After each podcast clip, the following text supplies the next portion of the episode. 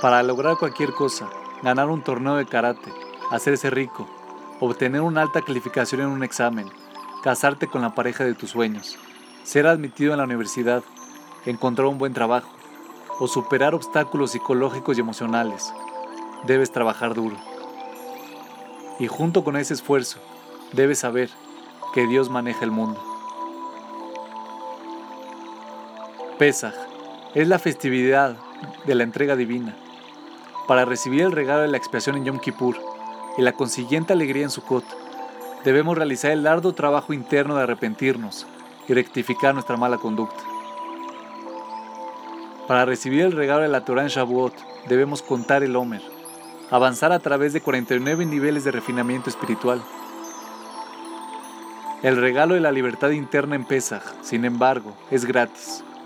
En la noche del Seder, Dios le da a todos los judíos la posibilidad de redención de cualquier atadura interna que los retiene. Es como ganarse la lotería.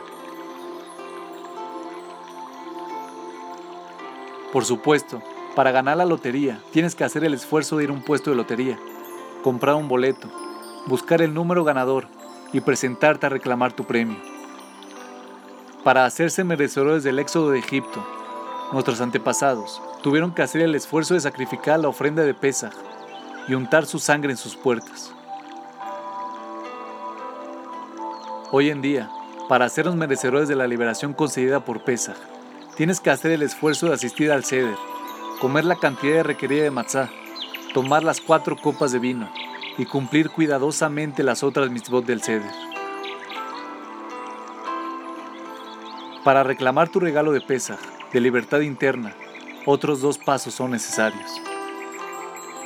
Piensa antes del ceder, ¿de qué soy esclavo? Las posibles respuestas son varias. Rabia, aprobación de la gente, materialismo, celos, hábitos autodestructivos, miedo al compromiso, impulsividad, resentimiento, pereza, deseo de control, deshonestidad, etc. Luego, durante el ceder, mientras comes tu matzá en silencio, comprométete a intentar lograr ese cambio y pídele a Dios para que te libere de esa esclavitud particular. Esto no excluye trabajar duro cada día para superar esa esclavitud.